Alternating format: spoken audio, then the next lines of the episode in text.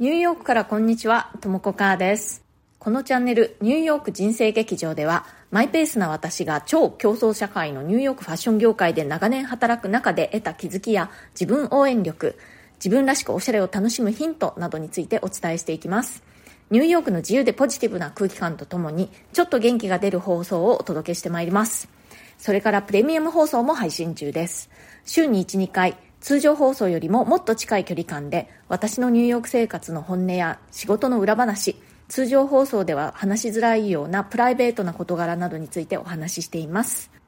Voicyのウェブサイトの方からご購入いただくとアプリ経由からよりも金額的に断然お得になりますので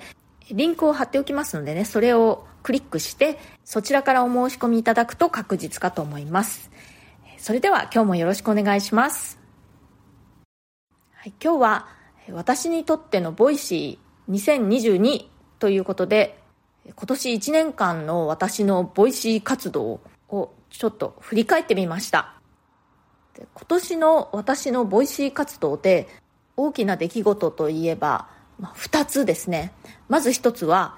コラボをいろいろと、えー、やらせてもらったということですね。コラボ放送。他のパーソナリティさんたちと一緒にコラボ放送をさせていただいたということです。私が Voicyを始めたのは去年だったんですけれども、まあ、一人で黙々とやるという感じで、まあ、皆さんそうだと思うんですけれども、まあ、一人でね携帯に向かって喋るという感じでこれでいいのかななんて思いながらやっておりました。でもねリスナーの皆さんがコメントをくださるようになってだんだん。で、それにすっごく励まされてね、あ、こうやって、えー、いろんなところからね、聞いてくださる方がいるんだなと思って、じゃあ続けてやってみようという感じでね、やっておりました。いや、なんせね、やっぱり日々一人で携帯に向かって喋って放送してっていうだけだと、まあ正直ね、あんまり手応えがないというか、本当に、まあ、うん、これでいいのかなっていう感じだったんですよね。でもまあそんな感じでね、励ましていただきながら続けていたんですね。で、今年に入って、いくつかコラボ放送をね、やらせていただくことができました。これはね、非常に私にとって大きかったです。まず最初のきっかけは、同じニューヨーク在住のミキ・エルメさん。ミキさんとはね、実は、え、FIT というニューヨークのファッション系の大学の、まあ、あの、先輩後輩という感じで、面識は一応あったんですね、以前に。まあ、でもそんなにじっくりお話ししたりしたことはなかったんですけれども、えー、声をかけていただいて、コラボデビューすることができました。他のパーソナリティさんたちがね、コラボ放送しているのは知っていたんですけれども、やっぱりその最初のコラボ放送って、なかなかこう、やるきっかけがつかめないというかね、そんな感じだったんですけれども、ミキさんが声をかけてくださったおかげで、無事コラボ放送デビューができまして、本当にね、もうミキさんには感謝しています。そしてその後は、え、田中恵子さんにコラボをお願いして、快くね、引き受けてくださって、コラボが実現しまして、で、なんとね、恵子さんとはその後、リアルでお会いする機会にも恵まれて、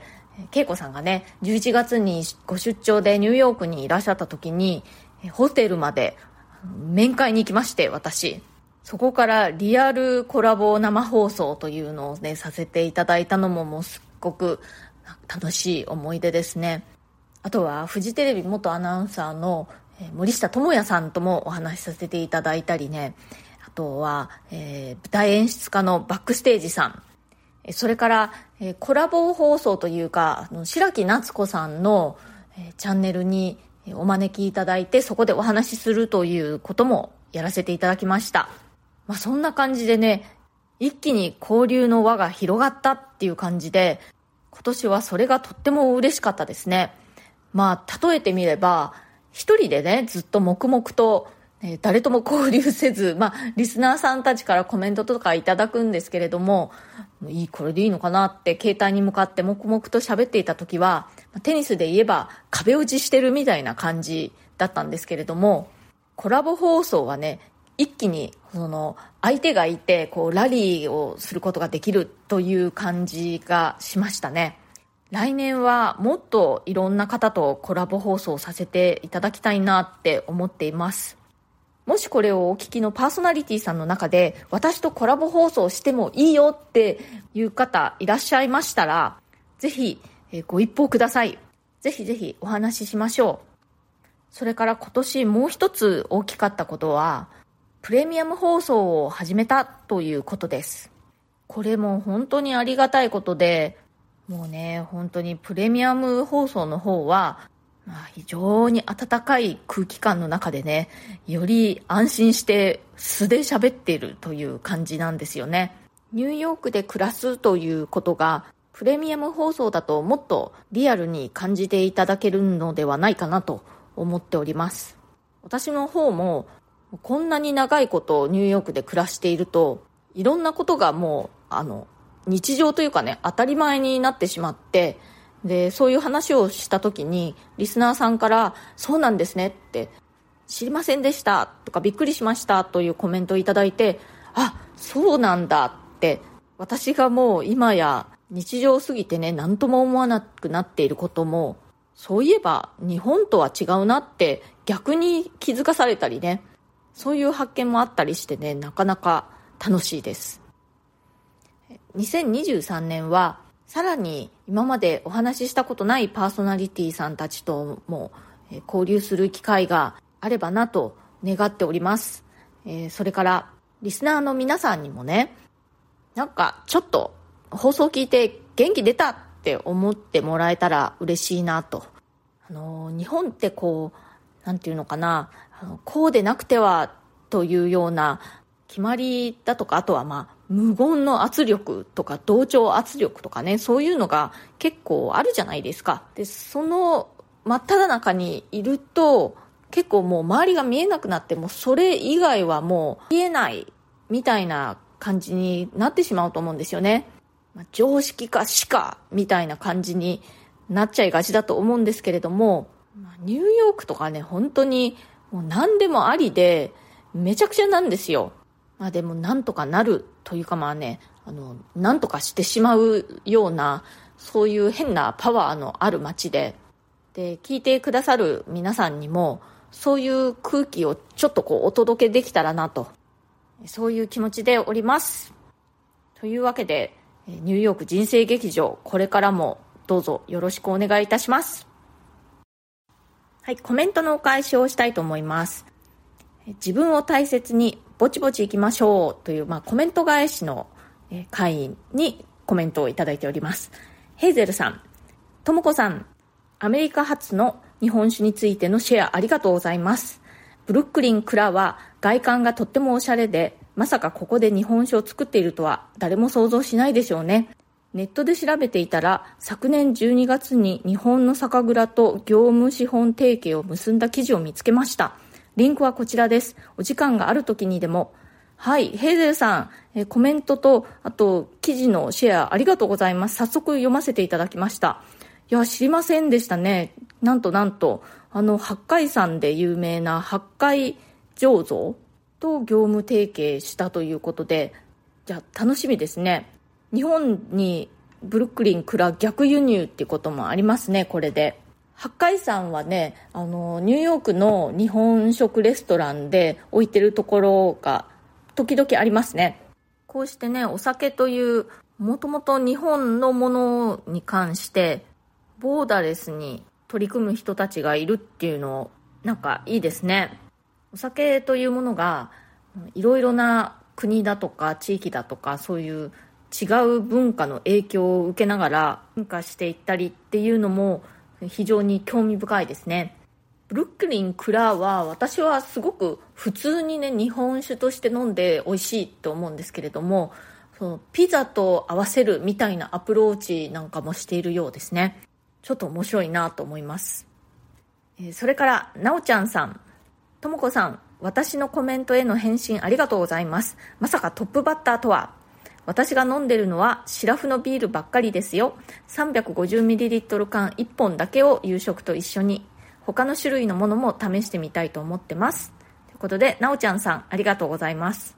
私も、あの、最初のノンアルはね、ビールでした。というか、他にそういうノンアルドリンクがあるっていうことを知らなかったんですね。日本ではノンアルチューハイとかね、そういうのが出てきてたみたいですけれども、こちらであんまりそう目にしなかったので、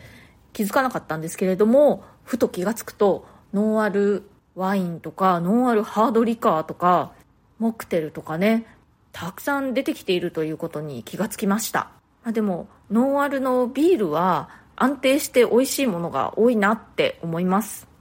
ノンアルワインはね、結構ちょっと当たり外れがあるっていう感じがしますね。それから、身軽になれない自分も認めてあげようの回にコメントをいただいております。ソフィーさん、ともこさん、コメントを再度お送りします。まさに今の私は身軽になれない時を過ごしています。家事、育児、仕事、すごい勢いで働いている方を見聞きすると、焦りや時の流れに置いていかれているような感覚になります。ともこさんの放送を聞いて、今の自分にできることを頑張っていこうと元気が出ました。ありがとうございます。ということで、ソフィーさん、コメントありがとうございます。いや、ほんとね、わかりますよ、お気持ち。もうなんせニューヨークね、すごい人だらけなんですよ。まあでもね、もう私は私って思って、まあ、しょうがないですよね。しょうがないとか言っちゃうと、後ろ向きに聞こえるかもしれませんけれども、私は自分でね、まあ、私だからしょうがないかって言うと、なんかちょっとね、気持ちが落ち着くんですよね。こうちょっと自分のことを、なんて言ったらいいのかな、こう客観的に見ることができるっていうか自分の中にこうね2人自分がいてその中の1人がもう1人の自分をまあ一応ちゃんと生きてるし上等上等ってまあ励ましてるというのかそういう感じなんですよね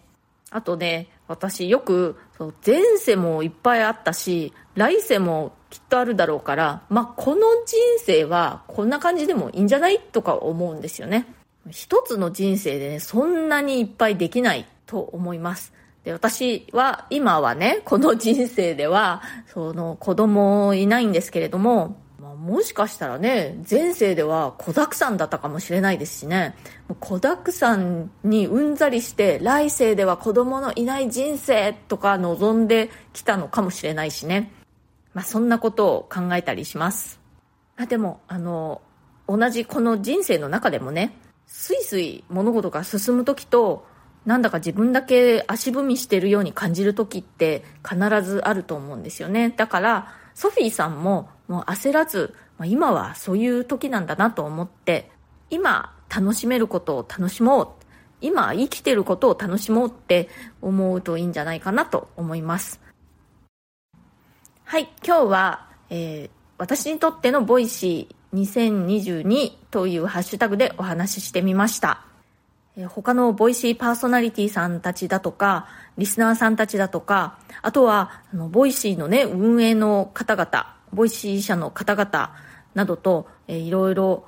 出会いとか交流のある嬉しい一年でした。本当にありがとうございます。え、まだ今年あとちょっとありますけれどもね。まだまだ今年も放送しますよ。そして来年もよろしくお願いいたします。